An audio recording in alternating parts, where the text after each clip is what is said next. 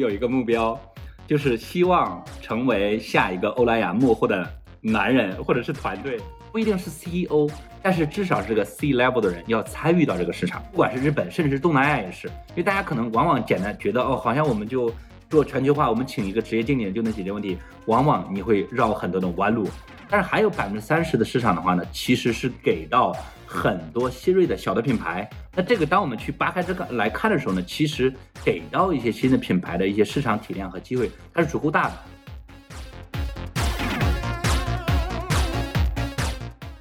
在多元文化交流中碰撞有趣行业观点。嗨，大家好，我是 Jim，我是 Amy，欢迎来到出海早知道 Brands Beyond Borders。出海早知道是由一站式红人营销平台 Relay Club 出品的播客。我们希望通过来自品牌 KOL 营销的朋友们，以优质的内容为听众提供不一样的营销视角，洞察海外市场商业机遇。今天我们很开心可以邀请到 Mode Breaking 摩科的创始人和 CEO 郭希若。那欢迎希若参加我们今天的播客，可以先跟我们的听众朋友们打个招呼吗？好的，多谢 Jim 和 Amy。出海早知道的朋友，大家好，我是郭希若，叫我希若就行。我们知道公司的英文名字叫 Mold Breaking，中文叫摩科，对吧？但这个 Mold Breaking 在英文，我一开始想到 Mold 就想到那个发霉，是吧？然后 Mold Breaking 就觉得，哎，这发霉，这发霉坏了或者怎么样？那个就是这个名字 Hold Mold Breaking 就是这从哪里来？然后介绍这个名字背后的逻辑。嗯，好的呀，确实您这个解读非常有趣。然后它其实还有另外一层意思。那我们最初的话呢，其实是希望能够打破一些常规，所以说我们从一个短语叫 break the mold 这个短语过来的。其实这是我们最原始的一个，对于我们来讲也是激励整个公司，大家能够在不同的行业、不同的事情里面寻求一些我们能够打破常规的一些思考，包括一些结果。所以说呢，我们就把它做成了一个名词化的处理，叫 mold breaking，是这么一个由来。我本来就是学这个中文单词发霉，因为就是我本来生活在北京的老胡同里面，然后那些房子本身就是条件不是特别好。那到了一个夏天，我四合院对面的一个老头他来我家里，然后我发现有一些黑色的点在墙上。结果就是 他很大声的说发霉了，然后我一开始不知道发和霉这两个单词的意义是什么，在中文里面，结果就是知道是发霉。但今天呢，就是这个 mold 不是传说中的这个 发霉，就是完全是另一个意思。呃，因为我们也是第一次跟希若一起录播课，那希若可以跟我们的听众朋友们先介绍一下你自己吗？就比如说你的个人的职业经历，以及你是如何去成立 mold breaking 这家公司的。好的，Amy。那事情这样的，其实我是二零零六年留学来到日本，后来就是考入早稻田大学，然后在上大学的过程中的话呢，其实也是希望能够做一些好玩的事情，所以说呢，当时我们就加入了日本的一家初创企业，用现代话讲，其实它就是一个 D to C 的品牌，做自己的服装品牌。那我帮他做的呢，其实是美国市场。那有这么一个经历，其实我在日本虽然说一直在日本待，但在这个工作的过程中的话呢，其实有一段经历是在美国的硅谷。帮他做整个的分公司的从搭建到运营到后期的一些管理。那最终的话呢，其实也是机缘巧合，看到了一位法国导演拍的广告，就感觉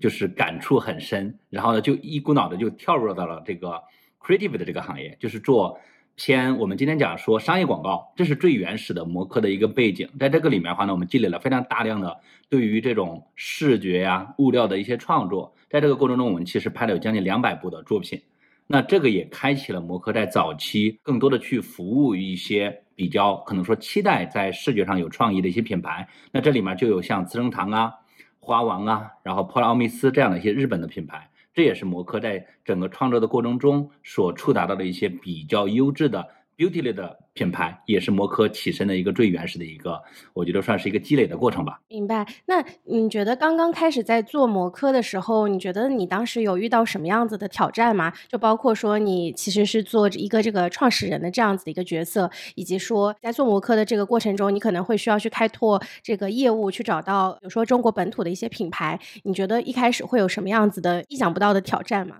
我觉得是性格了，就是我的性格就属于那种比较爱折腾。对，然后呢，不太满足于说，哎，我们今天做的广告很好，那我们能够帮助更多的一些品牌能够落地到中，因为早期我们其实更多的是帮助日系的品牌在中国市场能够更好的去做落地啊、营销啊、推广啊，包括运营。那这个过程中的话呢，其实我们公司也是快速的去它不是那种一步一步的走的，而是迈着大步的往前去跨。所以说，我们每年都有新的一些业务、新的模式。那这个我我觉得最大的挑战在于说，可能说公司它每一次成长，它都会带来非常多的大家的一些辛苦，以及对于整个的业务的一些把控力的一些提升。这是一个我觉得早期遇到的，也是因为这样的一些挑战，所以说我们在二零二零年开始去关注中国品牌。出海的时候呢，我们就能够很好的去预判一些品牌在这个过程中遇到的一些挑战，因为我们已经做过了很多类似的一些挑战。所以这一块的话呢，我觉得它是有相辅相成。但最大的挑战在于说，我们不断的去拓展自己的公司的从它的合作模式啊、业务模型，帮我们早期的做日系落地到后期我们把日系这一块弱化做中国出海，其实它是有非常多的一些整体的业务板块的成熟的变化，这是可能说最大的一个挑战。其实，据我所知，现在摩科其实是在聚焦这个 beauty，就是美妆这个产业去做全球化的品牌管理的公司。那其实现在就是很多的品牌都在出海，也有各个种类的不同的产品在出海。你觉得为什么摩科会去聚焦 beauty，就是美妆的这个行业和领域呢？第一个的话呢，其实也是跟摩科最原始的这个沉淀的地方是有关系的。其实早期我们做的都是 beauty 类品牌牌的整个的在中国市场的一些沉淀和落地。那这个其实是一个非常宝贵的经验。那第二件事呢，日本市场非常的封闭。那其实呢也非常幸运，beauty 这个板块，尤其是比如说彩妆，它是在整个出海里面是做的最最活跃，也是跑在这个行业最前头的。那其实摩科在这里面也扮演了一个领头羊的一个角色，能够在这个行业里面树立起很好的一个标杆。这样的话呢，能够在某一个行业吃透之后呢，它其实是可以拷贝复制的，是有这么的一个基因。我觉得导致我们其实更加的聚焦在某一个领域。希若，就是你自己是不是有一个 skin care，就是护肤的一个一些习惯，或者因为你刚好不是就是都活在这个领域里面，就是我发现看你的皮肤，觉得还是挺挺好看的嘛，然后 感觉就是没没有任何明显的痘痘啊，以及就是保持的还挺好的，有没有一些就是好习惯，你可以分享给我和一些其他的就是男士的一些就是听众们。我觉得吉米其实为了一个，也是我个人，我觉得希望在某个阶段上能够给大家更多的输出的。虽然说我不是那种超爱美的人，但是呢，我觉得我属于保证自己在整个的形象输出上，它有一定的第一呢清洁感，对吧？那这个我觉得是一个非常基础的一个素养。这个清洁感的话呢，也包含了，比如说刚才吉米提到的你的这个肤色呀，然后呢，包括一些可能说比较看起来是不是清爽干净啊？因为在日本嘛，其实日本的男生呢，相对来说都比较。在意他的外表，尤其是我们经常讲日本的头发为什么短的比较少，是因为你太短就没法去做造型了。所以说呢，就大家就会从头到脸，甚至是这两年日本非常流行的男士脱毛等等吧，就是大家对于美的这个追求其实是非常高的。那在这个里面，因为我在日本待的也比较久。受了他们的一些影响，但同时我觉得本身其实还是回到刚才，就是给大家一些形象的展示上，我觉得还是有一些清爽清洁的感觉。那我又没有太过分的，比如说像可能说有一些男士他会自己用彩妆描眉啊，然后包括可能说加入很重的一些粉底啊，甚至是涂指甲油。但这种我觉得也是一个在接下来日本已经是司空见惯了。在整个中国市场，我觉得慢慢的也会盛行的一种男士对美，其实都是从来都有，只是没被唤醒。我觉得，因为这个形象嘛，其实是你专业或者说你对外的一个展示的一个重要的事情之一。男生虽然没那么在意，但是呢，我觉得。当我们都在一个很好的环境里面去，其实你会更加的去注重一些你的形象输出。那日本的话呢，很巧就在这块是相对来说比较在意的这个。其实一般我们会邀请很多的嘉宾来参与我们这个节目，然后都来一个挑战是是否可以把公司做的事情在一句话以内概括啊？那这个呢，我觉得我先说一个我们比较严肃的版本，是我们有一个目标，就是希望成为下一个欧莱雅幕后的。男人或者是团队，既是我的目标，但是也代表了摩科的一个业务。其实，那我们希望能够帮助接下来，尤其是中国的优质的 beauty 类的，啊，这个当然这个 beauty 我觉得可以包括像 skin care 啊，然后 color cosmetic，然后等等很多的板块。我们在这里面的话呢，发现找到优质的品牌，然后呢，我们帮助他在全球化里面。能够更好的去大展拳脚，这是摩科应该去扮演的一个角色，也是摩科的一个使命。那在这个过程中，我们希望最终能够去通过摩科的专业的团队资源和能力，以日本为切口，能够孵化出来，可能说下一个来自于中国的欧莱雅品牌，这是我们的一个使命吧？我觉得。为什么把注意力大部分都放在这个美容美妆这个领域？因为有那么多的好的公司在中国，那可以做很多的领域，对吧？就是包括电子消费啊，包括健身啊，各种各样的一些领域都存在。所以为什么选择就把就是大部分的注意力放在这个事情上？到今天为止，我们比如说上一代可能更早的去做全球化的一些我们的前辈吧，他们其实更多的就是哦，我们能够帮助谁就做很多事情。但是呢，今天来讲的话呢，中国从原来的产品已经跃升到了品牌出海的阶段。那这个时候呢，我们其实要思考的会更加的多元化一些，或者说更加复杂一些。那对于团队的考核也更加的去要求的会多一些，需要你可能说很万能。那你既然要做到万能的时候，其实你就很难去兼顾到非常多的领域。比如今天电电动汽车出海也很火，对吧？那科技类的出海也很火。那我们是不是做什么活都能做？其实并不是，因为你在一个高度成熟的市场，当你去想把一件事做得很好的时候，其实你需要在某个领域去深耕。那很巧，我们认为就是也跟摩科的整个的公司的，我觉得的我们的使命是有关系的。非常的强烈的觉得中国一定会出来下一个非常厉害的资生堂，非常厉害的欧莱雅。那这个时候呢，摩科就应该在这个领域里面扮演一个不可替代的角色。那这个事儿呢，已经够摩科其实花很多五年、十年甚至更久的时间去打磨出来这样的一些陪着品牌成长这么的一个角色。所以说呢，我们反推出来，我们必须要聚焦，能够在整个的产业链上都能够很好的去帮助到他们。就是随着刚才的介绍，也听到，就是目前的一个目标，可能大部分的一些精力都是放在日本这个市场。我相信应该也有一部分的，就是你们服务或者合作的品牌，也是想要在一些其他的市场去发展，比如说东南亚也好，北美也好。就是遇到他们想去这些地方的时候，呃，你们会怎么反应？首先，大家做全球化这件事呢，其实日本是他们的选项之一，我觉得并不是唯一选项。但是呢，日本其实，在 beauty 这个板块，因为大家知道，其实如果放眼市场的规模，日本是世界第三大美妆市场。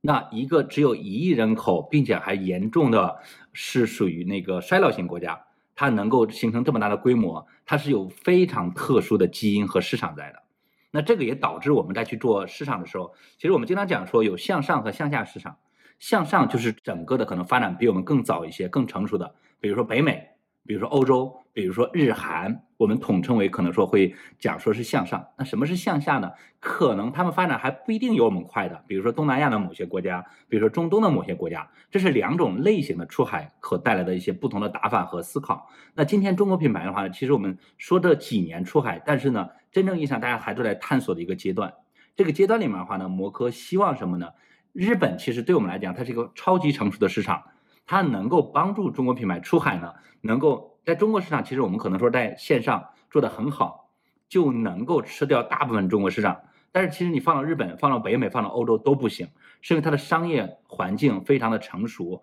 那也非常的，我觉得就是不像国内的可能会有一些变形。那这个的结果是什么呢？在你做全球化的时候，你应该多方位的去思考你的品牌，线上、线下、用户体验、CRM 等等。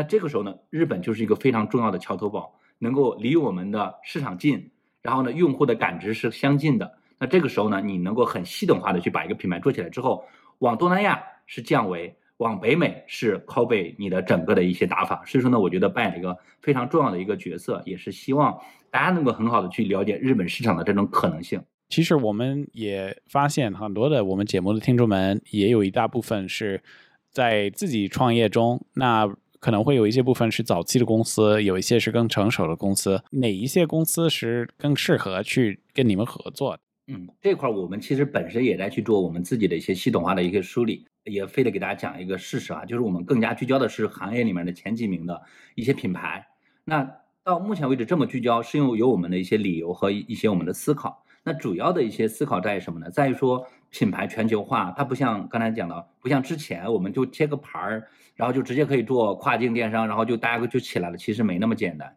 那时至今日的话呢，其实我们做一个品牌出海的话，它真的要很多的一些思考。这个思考里面也带动了什么呢？我们要有足够的团队、格局、资源、时间等几个重要的因素，它才能够更加的长久。尤其是在日本市场，因为大家知道，其实日本是一个相对来说比较慢的一个社会，这个慢的另外一层意思是，他们对于很多东西的认知的改变呀，对于很多东西的接受度啊，包括我们跟合作伙伴去合作，他都不像国内就拍个脑门大家都决定了，对吧？那这个过程中的话呢，其实就会有很大的精力和时间的损失。那大家要有足够的耐心去了解这个市场，才能够做得更好。往往呢是在头部的一些品牌，大家可能会有非常多的一些来自可能宝洁的呀，或者是来自于欧莱雅的一些头部品牌来的一些职业经理人，大家其实对这个认知呢，我觉得是有足够的高度的。这是我们到目前为止会比较多的，但是呢，也代表了接下来摩科思考的，其实我们其实不会给自己设很多的一些限制，比如说它必须得要要是头部，我们更多的是期待各种类型的有非常特色，但这个基础是你的产品力要足够好。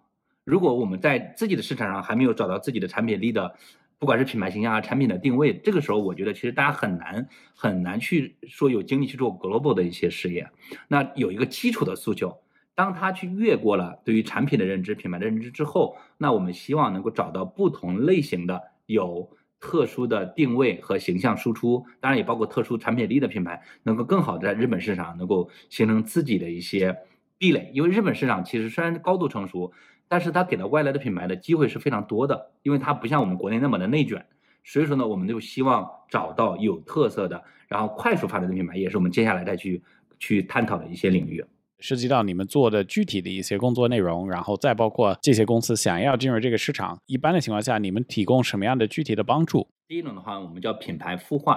那第二的话呢，叫品牌代管理。那它俩其实是有相辅相成，但是有绝对的区别。那我们先说品牌代管理，那这种是比较适合什么类型的客户呢？他们可能觉得日本市场是一个机会市场。或者说他们愿意去尝试，但是呢，他对日本市场没有足够的了解，他甚至没有足够的人手，但是他们希望在日本市场能够找到明确的可能性。那这个时候呢，其实我们会发现需要给到他们足够的耐心、时间，来慢慢的去建立对于市场的认知。我们要给他一定的结果。那这个时候呢，我们叫品牌代管理，就是哎，摩科通过摩科在当地的策略、认知、定位、test marketing。这样的一种形式，帮他早期度过一个什么呢？度过对于市场的一些从没有信心、没有认知到没有一些反馈，把这些基础问题先解决掉。那这个阶段基本上需要花一年甚至两年的时间，让大家对这个市场有足够的了解。第二种模式是什么呢？他们已经度过了这个阶段，且他们愿意 all in 在整个日本市场。然后这个阶段我们叫品牌孵化。那这个时候呢，我们想呢其实跟早期的一些策略呀。运营啊，营销啊，包括开拓一些新的资源，都是相辅相成。但是这个时候呢，我们会投入更多的一些人力，包括我们甚至是有采购的动作，就直接拿品牌方的一些货来去在当地市场，有的是可能说铺到渠道上，有的是更多的是做一些可能说营销的活动啊、PR 的活动啊等等，所有的事儿我们都会帮他去操心去做管理。如果是一个零的出海，那基本上我觉得可能说我们在整个过程中可以从。代管理开始到这个过程中，我们成为孵化这么一个进化的一个阶段。其实我也想问 Amy 一个问题，是希若刚才分享了很多关于品牌孵化这件事情，以及如果就是涉及到一个公司想要出海，然后在新的一个市场落地，他们可能会需要一些支持和帮助。有没有一个红人相关的一个解决方案，能够帮助这一类的公司在当地市场落地，以及想办法推广他们的产品？当然有啊，其实我之前有看到 YouTube 在全球的市场里面，在日本的收看的时间是很多的，包括一些海外的社交媒体，包括 YouTube、Instagram 还有 TikTok，其实在海外的这个认知已经非常广，然后大家都会通过这个新的社交媒体去获取一些信息，所以呢，在我们的品牌去 target 这些消费者的时候，其实社交媒体是一个非常好的一个平台去宣传自己的产品跟品牌，所以就是 Relay Club 是一个 SaaS 系统，我们其实是帮就是中。国的想要出海的企业和品牌去提供一个比较全面的海外红人的这个解决方案，在这个系统上面呢，你可以找到两点七四亿以上的红人。与此同时，我们接下来九月份也会有新的功能会上线。那我们可以通过这个系统，可以找到很多海外的红人，跟他们联络，然后跟他们达成合作，在这个社交媒体上面推广自己的产品。所以，如果大家感兴趣的话，也可以联系我们的小助手科比，或者访问我们的这个官网 www 点 relicop 到 cn 然后可以进入到我们的这个平台去申请一个试用。对，我不知道我刚刚讲的那个就是希若，你之前有听说过吗？日本的观众在 YouTube 上面收看的时间是非常长的，你觉得是这样吗？是的，其实这个也是在几个几大的社媒里面，其实 YouTube 在日本扮演了一个非常重要的一个角色。因为这样的一个大背景下，吹出来了日本应该也是世界上可能说非常早期的能够以 YouTube 为中心做出来的 MCN 机构上市的一家公司，叫 UUUM，相信大家也知道。那他们呢，其实就是完全就是绑定了 YouTube 这个平台，然后呢收拢了非常多的一些创作人，然后到今天为止，其实也是非常重要的一个。阵地，我们讲，其实不同的平台它有自己的属性。YouTube 其实就是走的深度，这个深度的话，就是需要你有足够的长的时间去看一些可能说，比如说我们我们这个行业，就是他们会做很详细的一些妆容的解读呀，然后他不可能是在一两分钟的事儿去把这个事儿讲完的。所以说呢，日本又愿意去看很长的一些长视频，所以说呢，YouTube 就扮演了一个非常重要、不可替代的一个位置。因为其实对我们的很多听众朋友们来说，他们可能也是从事这个美妆行业的，然后他们在出海的时候，他们第一个也是需要去考虑说，我需要首先去进入哪一些比较主流的市场。那你可以分享一下，你是为什么会选择专注日本市场吗？好的，我觉得有几个维度，其实是我这边的感受比较深的。第一呢，其实刚才也跟金们聊的时候也说到了，日本是第三大市场，它的整个市场规模在一千五百亿人民币的体量。那这个怎么去换算呢？相当于什么呢？相当于他们一个用户的消费量等于我们六个用户的消费，也就是说呢，可以其实把他们可以认为是六亿人口的这么一个消费量这么一个思考。所以说呢，这是一个非常大的一个一个市场的一个盘子。那在这个盘子里面的话呢，其实我们是可以猜出来是有几种类型的。第一呢，传统的四大巨头，就是我们讲的资生堂、花王、嘉利宝加上高丝，这四大家的话呢，其实占了整个市场的百分之三十左右。那还有一些像 LVMH 啊，然后包括雅诗兰黛啊等等这样的集团，他们占了一定的销售。但是还有百分之三十的市场的话呢，其实是给到很多新锐的小的品牌、外来的品牌，这个也包括像韩国品牌呀、中国品牌。那这个当我们去扒开这个来看的时候呢，其实给到一些新的品牌的一些市场体量和机会，它是足够大的。那比如说我们像韩国品牌，像大家可能知道的三 CE。Romand 这样的品牌在日本已经做到一百亿日元的销售，也就人民币已经超过五个亿了。一个彩妆品牌超过五个亿，其实在日本市场是非常神奇的。包括今天我们今天在说的一些品牌，其实完全有能力在两到三年的时间做到人民币一点五个亿，也是完全没问题的。因为我们现在整个增量来看，其实是非常好的。那这个时候就很务实的一个问题，就是大家在去做这个市场的时候，它的整个天花板高不高？日本市场虽然说是一个封闭市场，但是呢，它给到你足够。大的天花板，那一点五个亿其实是中国品牌接下来两三年能看到的。但我们发现五年之后，其实我们整体来讲至少是二点五个亿的品牌的体量，就是单一品牌。这也是摩克在这里面非常期待的，能够孵化出来说，在日本的单一市场能够打出来二点五个亿，就是日元是五十个亿日元的 GMV 的一些品牌。那这个也是我们非常期待的一个市场容量的事儿。那第二件事呢，也是一个非常偶然，但是带动了今天的必然是。二零一八年，日本当地的网红开始反向的看中国的小红书、中国的社媒，然后呢，在这里面他们获取什么呢？获取一些流行的中国妆容。这件事呢，从来没有发生过，也是因为有这样的一个背景。其实非常早期的一些品牌，像姿色呀、花知晓啊，他们在一九年就开始去摸索日本市场，不是因为他们其实就很早就有战略，而是市场上有用户反馈说，哦，我们。看到这个妆容很酷炫，然后我们发现哦，原来用的是姿色，原来用的是花知晓，所以说这是一个从来没有的，就是包括韩国，包括其他市场，就是我们还没有去一些流行的妆容带动了我们的品牌能够很好的去升级自然进入日本市场，这个偶然带来了非常大的一些动力和一些机会，这是第二个板块。那第三个板块的话呢，其实我觉得也是中国的这种 beauty 品类品牌在这几年时间，从我们的一五年开始发力。到可能说一九二零年到顶峰期，百花齐放。其实，你会发现在这五到八年时间里面，出现的全是非常新锐的。这些新锐的话呢，跟我们经常讲说十年前的品牌，比如说像佳兰呀、佳话呀等等都不太一样。他们更加擅长的去做自己的品牌形象输出，然后营销，当然包括从早期的包装到今天的产品力的输出。其实这一代品牌，大家的整个的觉醒会非常快。那这个的时候呢，在日本市场呢，也是有能够很好的去应用的，尤其是彩妆，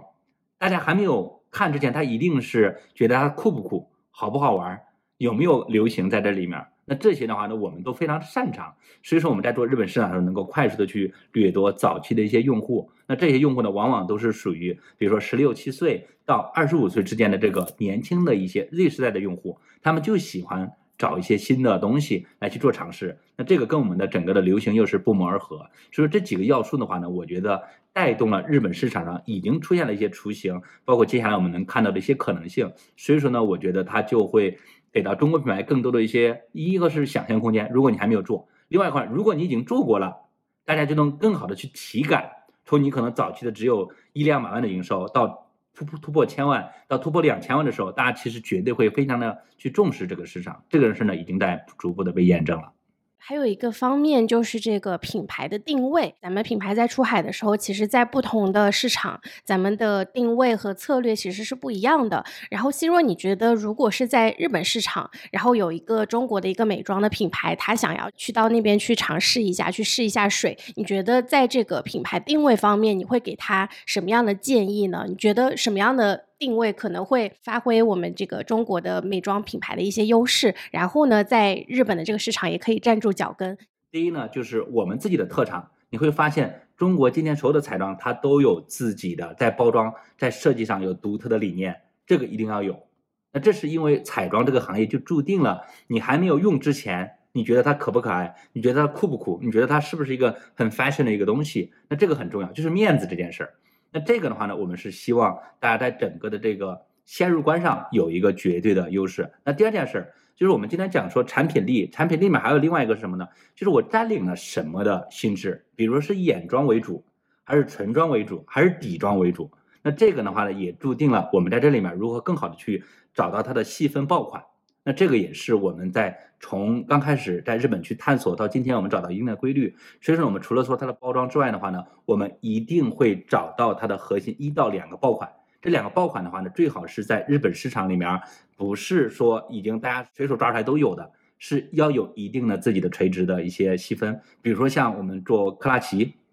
那其实它有很多自己的特色产品，但有一款其实是纯泥，在日本市场还没有形成非常强的一些心智的一些认知。那这个其实就是一个新的机会。其实我们大家都会发现，就是根据希若今天的分享，就是日本确实是一个蛮有意思的一个市场，以及说就是美妆的品牌确实是应该去尝试一下去试水。但是在去之前，其实觉得也需要有一点，可能大家需要了解的是，在这个市场有什么样子的困难和挑战。就是我觉得这个也是品牌在考虑进入一个新兴市场的时候需要知道的。就是希若，你觉得这方面有什么可以跟大家一起分享的吗？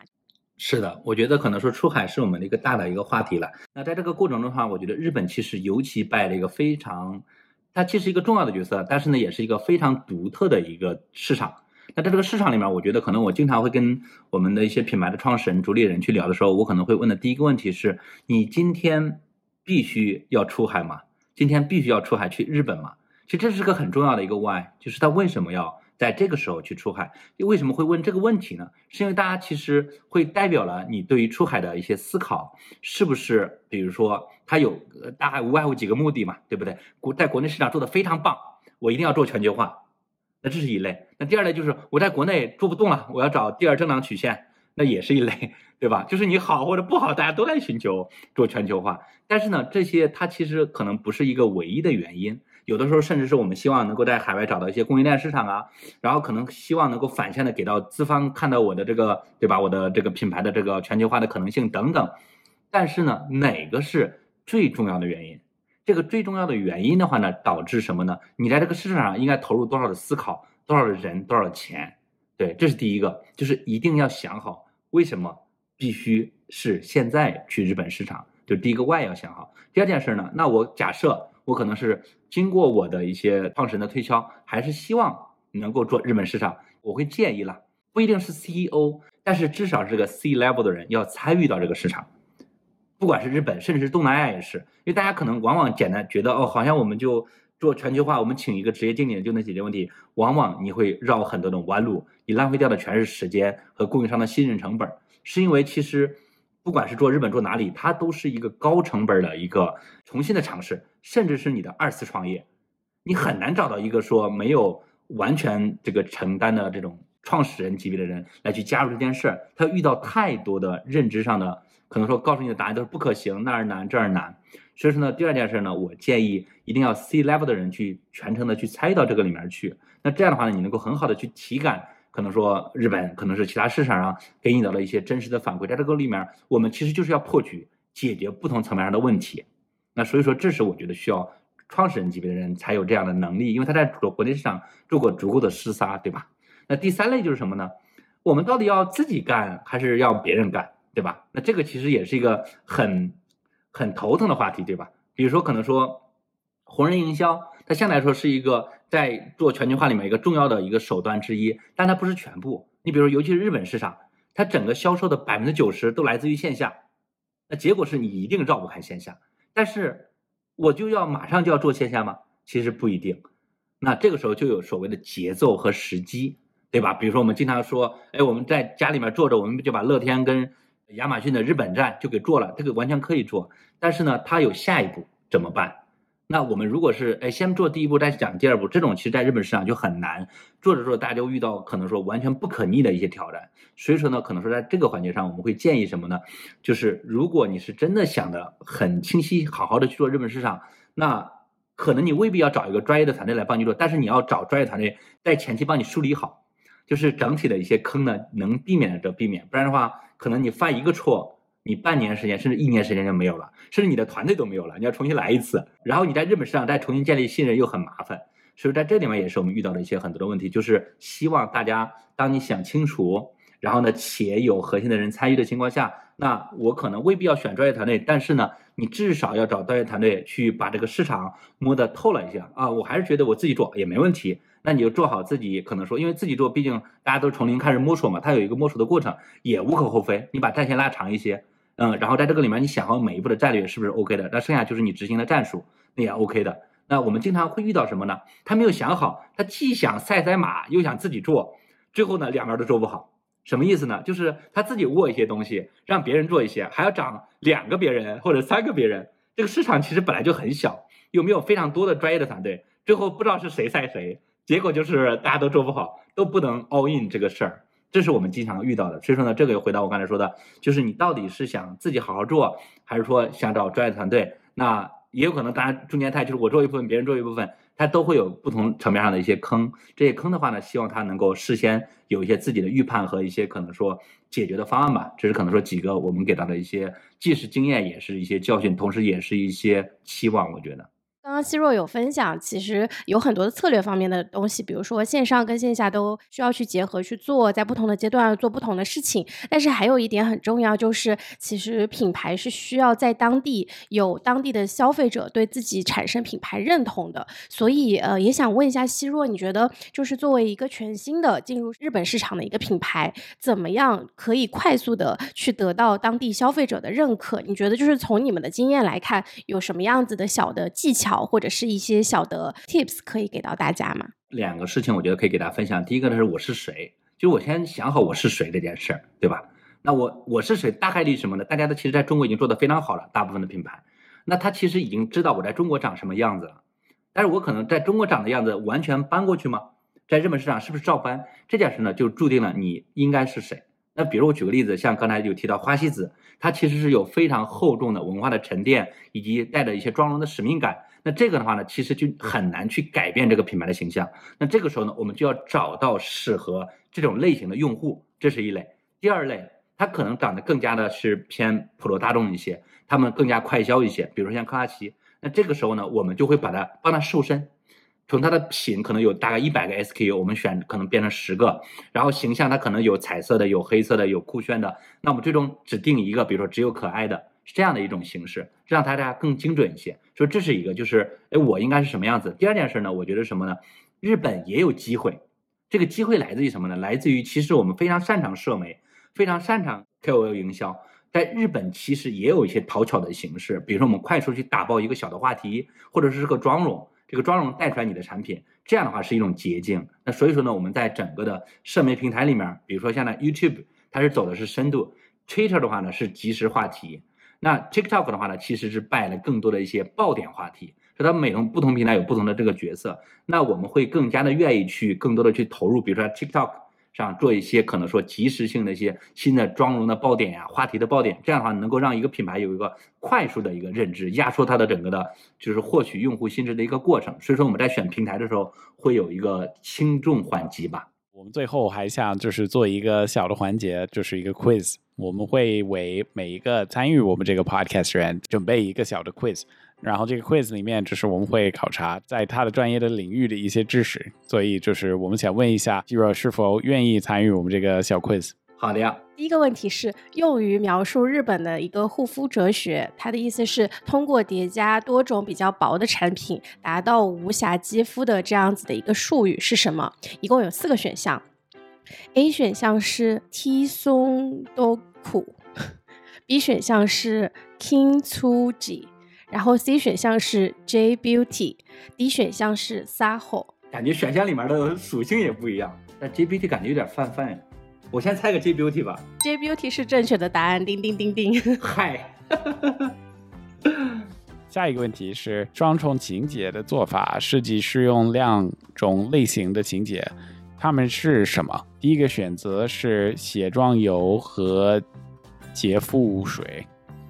第二个选择是洁面乳和卸妆水，第三个选择是洁面膏和泡沫洁面乳。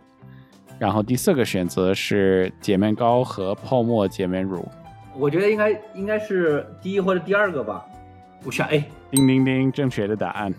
虽然我们把问题搞得很难，但还是还是选对了。OK OK，哇，我都出汗了，感觉。好，两个已经答对了，我们还剩最后一个问题。最后一个问题，我感觉也还是比较简单。以下哪种日本护肤技术涉及使用专门的工具来促进血液循环，并打造年轻的肌肤？一共有四个选项。第一个选项是指压按摩疗法，第二个选项是灵气疗法，第三个选项是刮痧，第四个选项是芳香疗法，促进血液循环的。刮痧，叮叮叮叮，这个是正确的答案。哇，太好了，三个都答对了。哎呀呀呀，今天中奖了，好棒啊，好棒啊！很少会有人把所有的问题都答对。哎呀呀，真的出了一身汗。我们自己觉得这次的那个问题还挺难的，我们自己就是出题的时候也出了一身汗。不过还好，就是希若三个都答对了。对，那节目的最后，让我们再次感谢希若今天的分享，谢谢你。好的，好的，多谢 Jim，多谢 Amy。如果大家对希若或者对摩科的服务感兴趣，或者对美妆品牌进入日本市场感兴趣，可以添加我们小助手 Club 的微信，他的微信号是 relay r e l a y 下划线 club c l u b，进入微信群，到时候我们也会把希若加到群里面，跟我们一起互动。那如果对 relay club 平台感兴趣的小伙伴，也可以直接到我们的官网 w w w 点 relay club 点 c n，我们会有三十天的免费试用提供给大家，希望大家赶紧紧。来加我们的小助手的微信，然后也可以去我们的官网看看。期待和大家下期再会，好吗？谢谢，拜拜，拜拜，谢谢。